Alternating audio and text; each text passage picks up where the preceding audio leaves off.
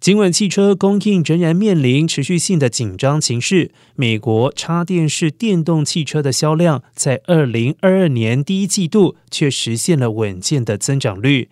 根据数据统计和加州能源委员会的数据，在二零二二年第一季度，约有八万一千两百九十二辆新的轻型零排放车辆在加州注册，包括了纯电动车、插电式油电混合车、燃料电池电动车，比一年前增加了百分之三十七点六，创下了新的历史纪录。而在加州，轻型零排放汽车占整体汽车销量的份额增加超过百分之十六点三，也创下了新的纪录。